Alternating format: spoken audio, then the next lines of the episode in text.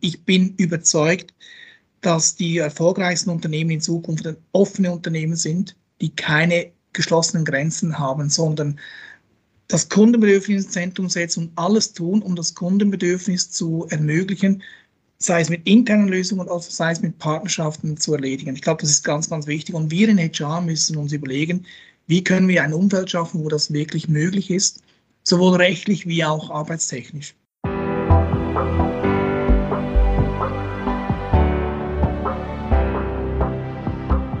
Willkommen bei Breakfast Briefings, dem Management-Podcast von Business Circle. Erleben Sie Persönlichkeiten, die Sie inspirieren, bereichern und Ihr Fachwissen mit Ihnen teilen, weil Wissen verbindet. Hallo und herzlich willkommen zu einer weiteren Folge unserer Breakfast Briefings. In den vergangenen beiden Folgen haben wir uns ja in einem kleinen Breakout dem Thema Legal Tech gewidmet. Ich hoffe, dieser kleine Exkurs in die Welt der Digitalisierung hat Ihnen gefallen. Heute sind wir wieder quasi back to the roots und widmen uns managementrelevanten Themen. Ich bin Elisabeth Rudolph und ich freue mich, Sie auch heute wieder begrüßen zu dürfen. Die vergangenen Jahre haben gezeigt, dass HR agil bleiben muss. Das Selbstverständnis des People Management hat sich bereits geändert und wird sich künftig noch weiter verändern. Viele Unternehmen waren und sind gezwungen, sich schnell an die neuen Gegebenheiten anzupassen. HR-Manager sind dabei doppelt gefordert, denn einerseits müssen sie im Sinne des Unternehmens handeln, andererseits auch auf das Wohlbefinden und die Bedürfnisse der Mitarbeiterinnen eingehen. Und dann kommt auch noch der Fachkräftemangel dazu, also ganz schön viel Veränderung und Anforderung. Unser heutiger Interviewgast ist davon überzeugt, dass erfolgreiche Unternehmen jene sein werden, die in ihre MitarbeiterInnen investieren, ihre Persönlichkeit stärken, für faire Entlohnung sorgen und auf Aus- und Weiterbildung setzen. Wie man das am besten umsetzt und wie man eine HR-Abteilung fit für die Zukunft macht, hat uns der Leiter der Group HR der Ersten Bank, Adriano Bruno, in unserem Podcast erzählt.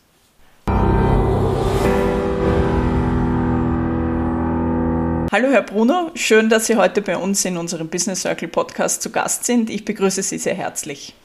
Vielen Dank, ich bin auch froh hier zu sein. Vielen Dank für die Einladung. Wir befinden uns gerade in sehr bewegenden Zeiten die natürlich auf wirtschaftlicher Ebene und geopolitisch natürlich ganz massive Auswirkungen haben, aber die, wenn wir jetzt ein bisschen zurückschauen, die vergangenen zwei Jahre haben auch sehr große Auswirkungen letztendlich auf den Bereich gehabt, in dem Sie tätig sind, nämlich im HR-Bereich. Sie sind ja seit Mitte 2020 Leiter der Group Human Resources und in dieser Rolle für die Weiterentwicklung der HR-Organisation und der Personalmanagementstrategie der Bankengruppe verantwortlich. Wie sieht denn Ihre grobe Strategie aus? Ja, unsere grobe Strategie, wie Sie sagen, ist, ähm, hat verschiedene Elemente. Ich sage mal, erstens mal die erste Group äh, Bank ist eine Bank, die herkömmlich aus, äh, aus verschiedenen Ländern Banken zusammengewürfelt wurde und äh, akquiriert wurde über die Jahre und Jahrzehnte. Und deshalb ist ein wichtiges Element die unsere People and Culture Funktion, wie wir sie nennen intern, wirklich als Gruppe zu verstehen, als Gruppenfunktion zu verstehen. Das heißt, ein Element unserer Strategie ist ähm, die, das Gruppenverständnis und das Gruppengefühl zu stärken. Was ich damit meine, ist, dass wir vermehrt die Fähigkeiten, die Erfahrungen, die wir überall in der Gruppe haben, also wir haben circa 550 HR-Kollegen in unserer, in allen Banken verteilt, dass wir die optimal einsetzen und nutzen. Dass wir also gemeinsame Projekte haben, gemeinsame eine Prioritätenliste haben und dann sicherstellen, dass wir die richtigen Leute am richtigen Ort zur richtigen Zeit involvieren. Und äh, versuchen nicht gleiche Probleme siebenmal zu lösen, weil wir sieben Länder sind. Also das ist mal ganz ein ganz wichtiger, äh, wichtiges Element. Äh, also dieses Gruppengefühl äh, zu stärken und auch wirklich zu nutzen im positiven Sinne. Das andere ist, wir werden versuchen, in den nächsten Monaten und Jahren agile Arbeitsmethoden für uns zu nutzen und einzuführen. Das hat äh, mit, mit Squads zu tun, das ist mit, hat mit Chapters zu tun, die gruppenweit agieren sollen, dass man die, die sogenannte Crafts, jetzt wenn ich ganz bewusst diese agilen Ausdrücke, so ein bisschen verstehen kann, was wir hier versuchen zu tun. Chapters über die ganze Gruppe Crafts zu fördern, mit Squads und Product Ownership zu agieren. Also das versuchen wir über die Gruppe dann zu fördern. Wir wollen auch sicherstellen, dass unsere People and Culture Prioritäten ganz klar mit unserer Vision für die Bankengruppe, für die ganze Bank einhergehen und dass wir dies ständig überprüfen, ist es noch der richtige Weg, haben wir die richtigen Ressourcen zur Verfügung, stehen wir auf dem richtigen, äh, äh, liefern wir die richtigen Solutions für die Gruppe auf. Wir haben uns ganz bewusst dafür entschlossen, dass wir eine Purpose-Driven Organisation sein wollen, immer mehr. Die erste Gruppe kennen Sie vielleicht, hat schon eine, über eine 200-jährige Geschichte, einen ganz klaren Zweck, nämlich den Wohlstand in der Region zu fördern. Und wir wollen das auch wirklich für uns so definieren, in jedem Schritt, den wir tun, in jeder Arbeit die, und jeder Entscheidung, die wir treffen, muss dieses, dieser Grundzweck, dieser Purpose verständlich sein und, und äh, rüberkommen. Ergo äh, haben wir auch einen Kulturwandel vor, das ganz klar definiert, was erwarten wir von einem Mitarbeiter und einer Person, die bei Erste arbeitet. Wie, was für ein Charakter wird da definiert? Was ist die DNA? Wir haben das natürlich, aber wir müssen es schärfen, definieren und dann auch weiterentwickeln. Und last but not least ist es ein Thema der Employee Experience. Wir wollen über die, wie wir das mit unseren Kunden, unserer berühmten App, George App haben, wollen wir auch die Kunden eine, an den Kunden eine sehr gute Erfahrung bieten. Das wollen wir intern auch. Diese, dieser Mindset, eine Employee Experience along the Employee Journey. Das wollen wir wirklich fördern und weiterentwickeln. Und last but not least, jetzt komme ich dann zum Schluss dieser Strategie, ist People Analytics. Wir wollen wirklich schauen, dass wir hier ähm, besser werden, wachsen können. Und People Analytics ist ein zentraler Eckpfeiler der, der People-Strategie in den nächsten Jahren das sind viele, viele Projekte, die hier, die hier anstehen. Wie viel von dem würden Sie sagen, auf einer Skala von 1 bis 100 haben Sie schon erreicht oder haben Sie schon umsetzen können? Nein, da sind wir bei äh, an den Anfängen, ganz klar. Natürlich, ich bin ja erst seit Sommer 2020 hier und da sind wir ganz am Anfang dieser, dieser Reise. Das ist, wenn es hochkommt, sind wir bei 20 Prozent. Ich würde beim Kulturwandel und Purpose-Driven sind wir sicher weiter vorne, weil das schon in unserer DNA ist, wie ich gesagt habe. Aber agiles Arbeiten, Employee Experience, People Analytics, das sehen wir noch ganz am Anfang. Das wiederum ist aber eine spannende Sache, weil es ist Aufbruchstimmung bei uns. Und wie Sie ja wissen, ist unser Umfeld ganz allgemein Corona-bedingt und ähm, krisenbedingt sehr schwierig genug. Und es tut gut, in einem Umfeld zu arbeiten, wo man weiß, man will etwas entwickeln, etwas machen, etwas entdecken, etwas bauen. Ja, und das, das ist äh, sicher ein positives Element. Aber wir sind noch ganz am Anfang dieser Reise. Was denken Sie, wie hat sich das Standing von HR in Firmen in den vergangenen Jahren verändert und gewandelt? Ist das besser geworden? Hat HR generell eine bessere Position in den Firmen bekommen? Sieht man die Notwendigkeit oder ist es nach wie vor ein Kampf um eine gewisse Daseinsberechtigung? Ja, natürlich sind Unternehmen ganz unterschiedlich und ganz unterschiedliche Historie. Grundsätzlich empfinde ich aber, dass, äh, dass HR und People-Themen immer mehr Wichtigkeit erhalten in, der, in, der, in den Unternehmen. Das sieht man auch, wie viele Boardpositionen mit HR-Besetzungen gemacht wurden oder dass die Senior Leaders schon HR-Erfahrung selber gemacht haben. Das sehen wir auch immer mehr. Ich glaube, wir sind in einer Zeit und in einer Arbeitswelt eingedrungen, die wenn wir wirklich von Werten sprechen, die wichtig sind, die den Purpose wichtig äh, machen, dann geht es darum, wie können wir diese, dieses wirklich umsetzen im täglichen Arbeiten. Und da, wir sprechen ja auch viel von, von Gig Economy bei uns, also Leute, die nicht immer bei uns vollangestellt sind oder nur für Projekte bei uns sind und dann uns wieder verlassen. Das sind alles Themen, die, denen es bedingt, dass HR und People-relevante Themen immer mehr im Vordergrund stehen. Also im Vergleich zu zehn Jahren würde ich sagen, ist es ein markant verbessertes Umfeld für HR-Professionals und HR-Leute. Und ich glaube, dass wir nur so weitergehen. Ich habe auch letzthin gerade diskutiert mit jemandem, der Aufsichtsratmandate ähm, äh, sucht. Und das hat mir auch bestätigt, dass neben der IT-Fähigkeit, also Technologie-Background, immer mehr dieses HR- und People-Background auch wichtig wird. Also ich bin eigentlich sehr zuversichtlich und es steht mich auch, ähm, bin auch erfreut über diese Tendenz. Ich glaube, People Centricity wird immer, immer wichtiger werden. Und, und einen Punkt würde ich hier noch erwähnen. Ich, es kommt mir ein Zitat in Sinn von Jacob Morgan, das ist dieser Employee Experience Guru. Ja. Der sagt, in der Vergangenheit war es so, dass die Leute bei einem Unternehmen arbeiten mussten, so quasi, weil man ja das Leben gestalten will, man Lebensunterhalt verdienen will. Wir sind in einer glücklichen Phase unserer zumindest westlichen Welt, wo man eigentlich die Arbeit aussuchen kann. Also will ich dort arbeiten, ist eher die Frage, als muss ich dort arbeiten, um mein Lebensunterhalt zu verdienen. Und ich glaube, wenn wir das als Unternehmen und unternehmerisch denken, dann müssen wir, müssen wir viel mehr Effort reinbringen, wieso, wie beantworten die Frage, wieso, dass jemand bei Ihnen in diesem Unternehmen arbeiten möchte. Und das hat weniger zu tun mit gutem Gehalt, sondern mehr zu tun, wo steht das Unternehmen, was für ein Charakter entspricht das und habe ich eine spannende Herausforderung zu meistern.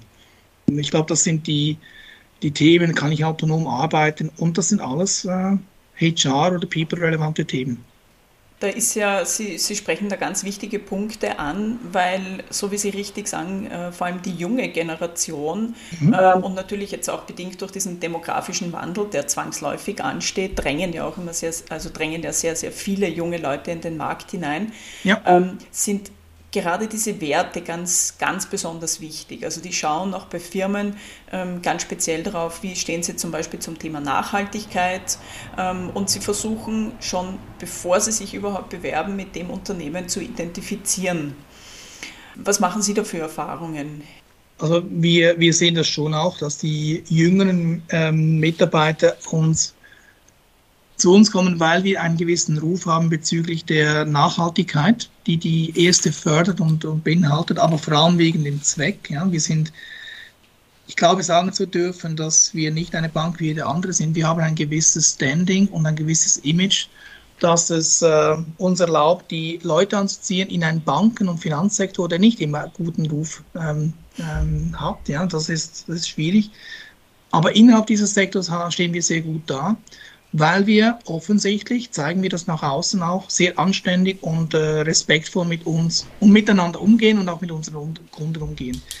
Wir wollen sicherstellen, dass wir auch in der schlechten Zeit eines Kunden und eine, eines Unternehmens da sind und nicht einfach äh, regulatorisch oder nach Paragraph XYZ handeln, sondern wirklich das Richtige tun, weil wir halt tatsächlich vom Zweck her wissen, dass Wohlstand wichtig ist und Wohlstand ist ein Auf und Ab. Das ist nicht immer ein schönes Aufwärts. Das, ist, das Leben ist nicht so und so wollen wir uns verhalten. Und das, dieses Verhalten ist enorm wichtig. Ich glaube, die junge Generation, ich habe selber äh, junge Erwachsene zu Hause als Kinder, mit denen haben wir auch diese Diskussion. Sie wollen in ein Unternehmen kommen, das für eine, einen gewissen Wert steht, das dafür auch anerkannt ist, also ein Image hat, das dem entspricht.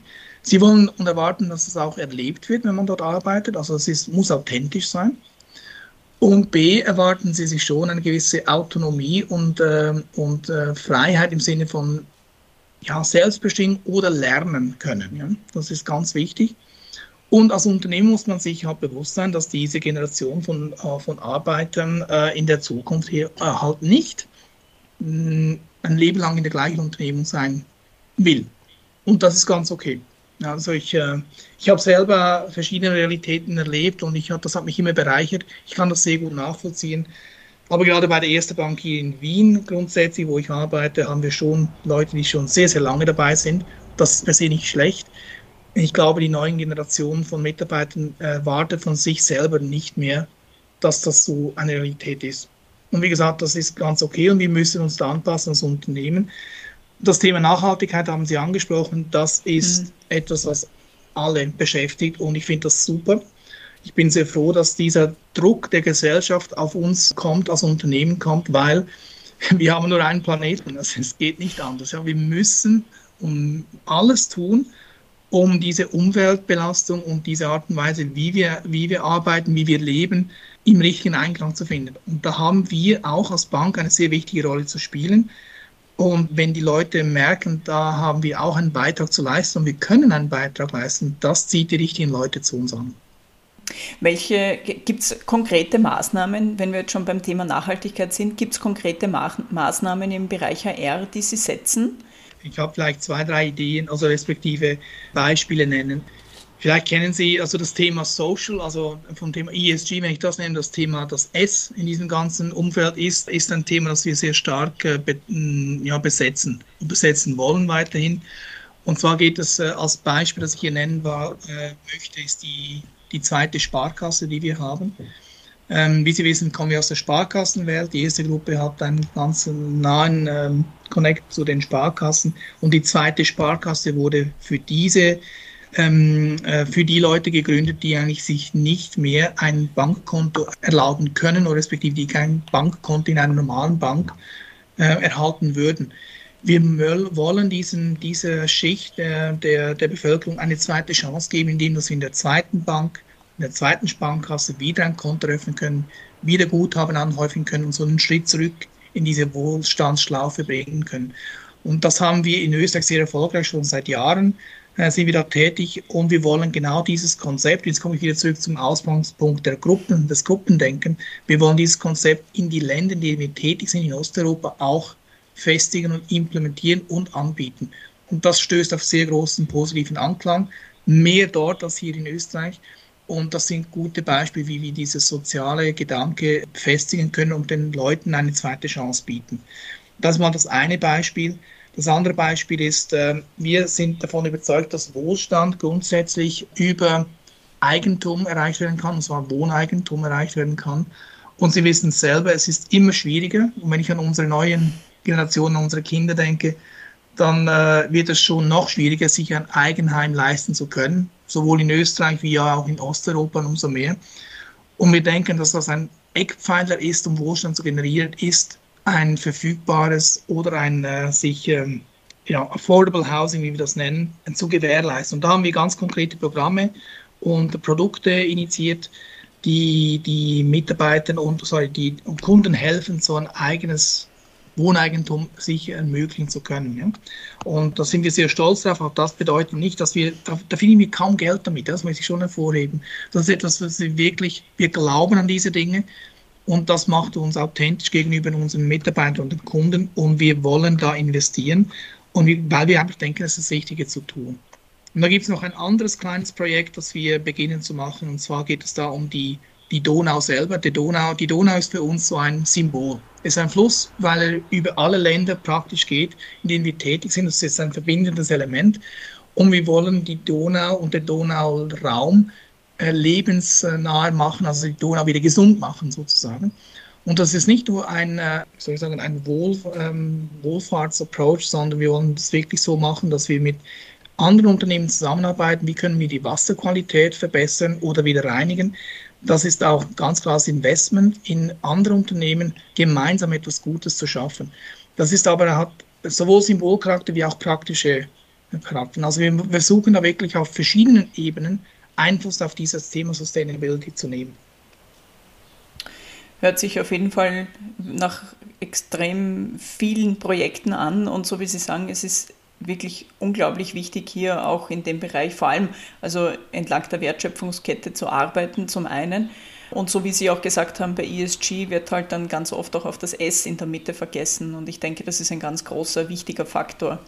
Absolut, ja. Aber auch ähm, das G, ja, wenn ich das noch, äh, weil ja. wir in diesen Zeiten leben mit Krieg in Europa, das ist uns ganz wichtig. Wir wollen ein aktiver Partner sein mit den NGOs, mit den verschiedenen ähm, ja, politischen Einheiten, um dann miteinander eine Lösung zu finden, wie wir Europa stärken können. Wir sind ganz klar Europa-Befürworter in der ersten Gruppe. Wir denken, dass das äh, die Zukunft ist, die wir stärken müssen. Und wir engagieren uns sehr stark sowohl auf parteiübergreifende Themen, wir sind keine parteispezifische äh, Aktion, aber parteiübergreifende, länderübergreifende Themen. Mit NGOs arbeiten sehr stark zusammen. Das ist uns enorm wichtig, dass wir eine Rolle spielen in der Mitte der Gesellschaft, in der wir tätig sind. Und zwar eine aktive Rolle. Wir wollen uns nicht da verschanzen und sagen, ja, wir sind ein Unternehmen, wir sind neutral, wir schwimmen damit. Nein, ganz im Gegenteil, wir wollen da sehr aktiv sein. Also das ist auch ein Teil von ESG, das uns sehr wichtig ist.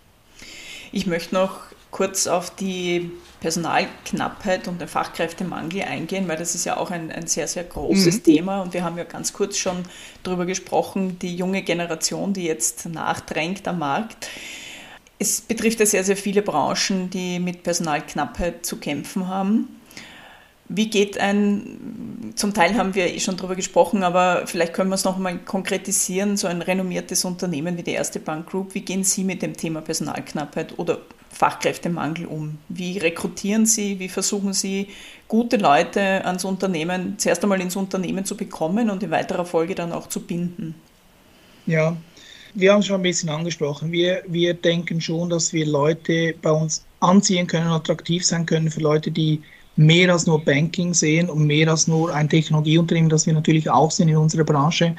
Und zwar, dass wir für etwas Größeres stehen auch. Also eben unser Purpose-Driven. Das, und wir sehen schon den Erfolg, dass viele Leute zu uns kommen wollen, weil sie genau das ähm, auch verkörpern. Also da haben wir schon eine, soll ich sagen, ein, ein Standing, das uns hilft, den Fachkräftemangel zum Teil zu widerlegen. Aber das reicht natürlich nicht. Ähm, wir müssen und wollen auch ganz klar investieren in unsere Mitarbeiter, ständig und weiterführend. Das ist übrigens auch ein, ein Eckpfeiler unserer neuen Vision für Erste Group. Wir nennen das erste 2030 diese Vision und das hat ein ganz klares, äh, ein, eines dieser Prinzipien ist, we invest in people. Um was, ich, was wir nicht meinen und, und einsilbig sagen würden, das geht um äh, gut, gutes, eine gute Entlöhnung. Nee, das geht eine faire Entlöhnung, marktgerechte Entlöhnung, aber dann investieren in Mitarbeiter bezüglich Entwicklung, Persönlichkeit stärken, ähm, andere verschiedene professionelle Aspekte zu erörtern. Also man kann sich auch von, von IT in, äh, in HR und umgekehrt bewegen als Beispiel oder von einem ähm, in, in einer Filiale zu arbeiten hin zu einem Kundenberater wechseln. Das wollen wir. Das können wir natürlich aus der Größe. Das ist auch eine, eine Größe, die, wir, die uns das erlaubt zu machen im Vergleich zu anderen Anbietern oder Mitbewerbern auf dem Markt. Das wollen wir schon stärken. Und das Letzte ist, und das ist ein persönliches Anliegen und auch ein Credo von mir, ich glaube, immer mehr werden wir sogenannte ähm, Portfolio-Karrieren sehen. Und was ich damit meine ist, und vielleicht ist es ein Begriff, der vielen bekannt ist, dass Leute nicht nur in einem Unternehmen, sondern vielleicht gleichzeitig in mehreren Unternehmen arbeiten und aufgabenbedingt dort etwas erledigen. Also ich habe es vorhin angesprochen, dieses Gig-Working.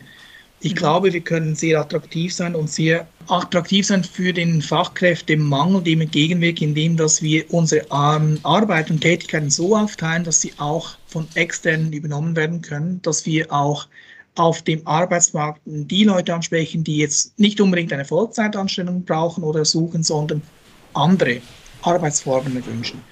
Wir experimentieren heute schon, natürlich nicht nur in der IT, aber dort ganz, ganz bewusst mit, mit externen, ähm, aber wir experimentieren auch damit, dass Leute, die bei uns Vollzeit angestellt sind, ähm, zum Beispiel sich auch als Externe wieder zurückanstellen lassen können, weil sie neben der Erste auch andere Tätigkeiten machen wollen, die natürlich nicht zur Konkurrenz von uns stehen, aber wir ermöglichen diese Arbeitsformen auch. Also ich glaube, der Fachkräftemangel können wir durch unser unser Image weiter fördern, indem dass wir investieren und die Leute weiterentwickeln intern, weil wir die Größe und die Möglichkeit haben ähm, natürlich fair, fair und gerecht entlohnen und äh, last but not least offen sind für Portfoliokarrieren. Glauben Sie insgesamt, haben da große Unternehmen einen Wettbewerbsvorteil gegenüber kleinen Unternehmen, was Fachkräftemangel betrifft?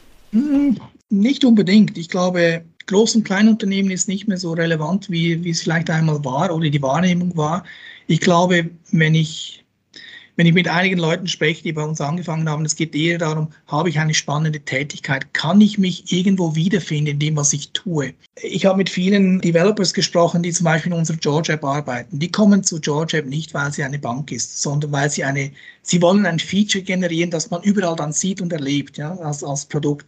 Das treibt sie an. Und wenn das mal erledigt ist, dann sind sie auch offen zu sagen, na gut, dann gehe ich in ein anderes Unternehmen, mache ein anderes App. Also es geht darum, wie viele spannende Aufgaben haben wir, die wir anbieten können. Und ob das jetzt ein großes oder ein kleines Unternehmen ist, das ist, glaube ich, nicht mehr so relevant wie früher. Also ich glaube, wir haben einen Wettbewerbsvorteil, weil wir intern mehrere Möglichkeiten haben, sich zu entwickeln. Ja, das ist sicher einfacher intern, als, als von einer Unternehmen zum anderen zu gehen. Aber die Konkurrenz und die Attraktivität bleibt in der Tätigkeit selber. Haben wir zum Beispiel, können wir als Großunternehmen sicherstellen, dass wir agil und autonomes Arbeiten erlauben.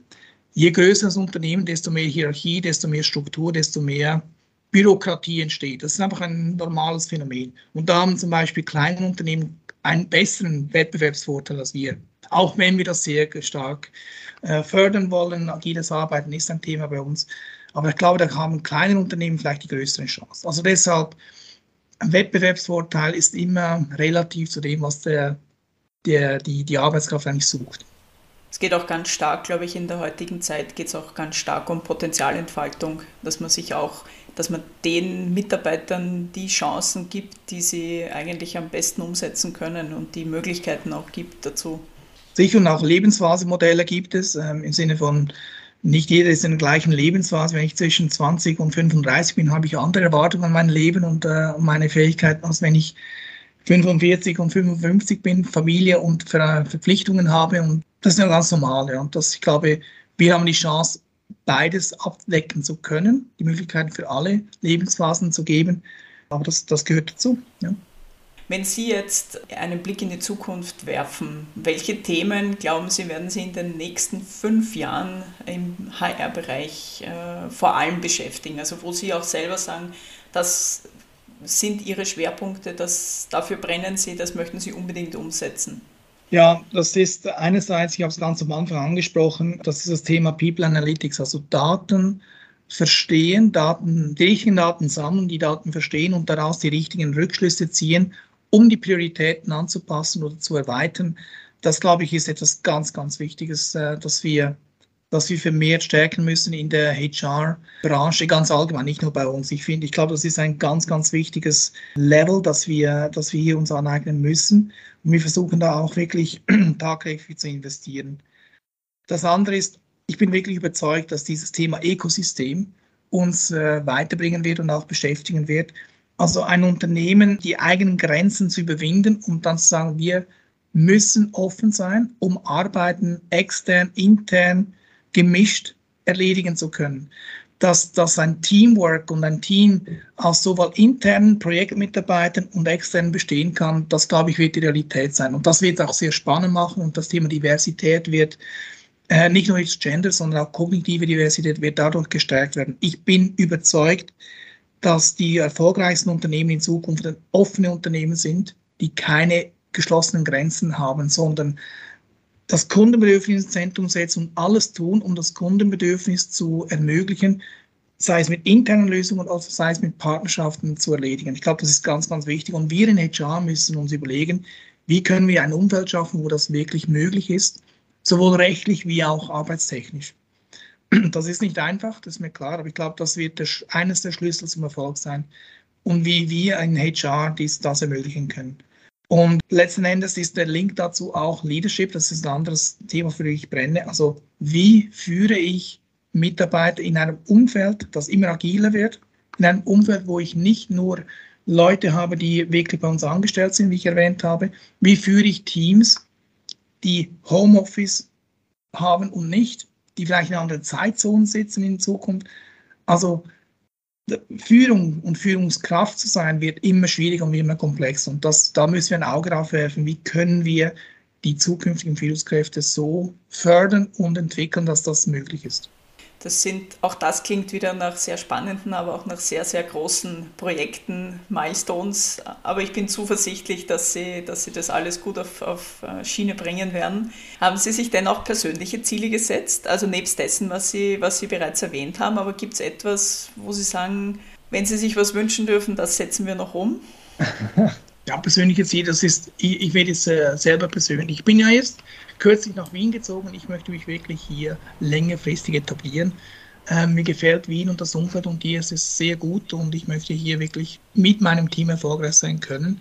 Aber ich brenne für die Ziele, die ich vorhin erwähnt habe. Ja, es mhm. ist wirklich so und ich, ich hoffe und mein persönliches Ziel ist, dass wir das sind alles große Themen, die ich erwähnt habe, die haben Sie absolut recht. Ich möchte, mein persönliches Ziel ist, dass wir kurzfristig und mittelfristig einen, äh, die Tendenz erkennen, dass wir Schritt für Schritt uns diesem Ziel und dieser Ambition, dieser Vision, wenn Sie so wollen, äh, dieses Umfeld, das ich erklärt habe, Schritt für Schritt nähern. Also dass wir nicht nur vom großen Ganzen und die Erfolge sieben schweben, sondern jetzt konkret beginnen umzusetzen und die Leute immer zuversichtlicher werden, dass wir das erreichen können. Also wenn ich das so formulieren kann, mein persönliches Ziel ist, diese Vision Schritt für Schritt Realität werden zu lassen. Sind Sie denn schon angekommen in unserer wunderschönen Stadt als Schweizer in Österreich? Ah, es ist überhaupt, kein, ist überhaupt nicht schwierig, hier Fuß zu fassen. Es ist eine wunderschöne Stadt, ein wunderbares Umfeld. Die Leute sind extrem freundlich. Es hilft, dass man die Sprache spricht, das kann ich sicher sagen. Aber als Schweizer erfindet man und sieht man immer wieder neue faszinierende Themen und, und Wörter, die bei uns halt in der Schweiz nicht so verwendet werden. Das ist immer spannend und lustig. Also nein, ich fühle mich extrem wohl. Wir als Familie fühlen uns extrem wohl. Es ist eine tolle, tolle Stadt. Obwohl sie ja zu denkbar schwierigen Zeiten eigentlich angekommen sind, aber. Das ist so, umso mehr. Aber jetzt wird es dann langsam Frühling und Sommer. Jetzt äh, genießen wir die Stadt umso mehr. Wunderbar. Sie werden ja bei der POP einen Vortrag halten, auf den wir uns jetzt schon sehr freuen. Also ich bin schon sehr gespannt. Äh, wollen Sie uns ganz kurz, wirklich ganz kurz umreißen, damit unsere ZuhörerInnen schon einen kurzen Vorgeschmack bekommen, was sie denn erwarten wird? Ja, ich hoffe etwas Spannendes und Lustiges auch und einen offenen Dialog, das äh, erzeugen kann. Das Thema ist, äh, wie können wir eine Organisation resilienter machen für diese Zeit? Und jetzt ist es ja relevanter denn je, ja, leider. Ähm, aber ich möchte gerne darüber sprechen, wie wir das angehen, wie wir das äh, versuchen umzusetzen und den Leuten und Organisationen ganz allgemein zukunftsgerecht aufzustellen. Und Resilienz ist ein ganz zentrales Thema dazu. Darüber würde ich gerne sprechen. Sehr gut. Wir sind gespannt. Wir freuen uns auf Ihren Beitrag. Wir freuen uns auf die POP. Wir freuen uns, dass wir Sie begrüßen dürfen bei der POP und ich persönlich wünsche Ihnen für die Umsetzung Ihrer Ziele und Visionen alles erdenklich Gute und dass Sie weiterhin noch gut aufgenommen werden in Wien und gut, gut ankommen weiter. Und vielen herzlichen Dank für Ihre Zeit und das, und das spannende Gespräch und die tollen Einblicke. Ich bedanke mich, herzlichen Dank für diese Möglichkeit und ich freue mich auf die POP und wenn wir uns gemeinsam dann persönlich dort treffen, auch mit allen anderen Teilnehmern natürlich. Herzlichen Dank.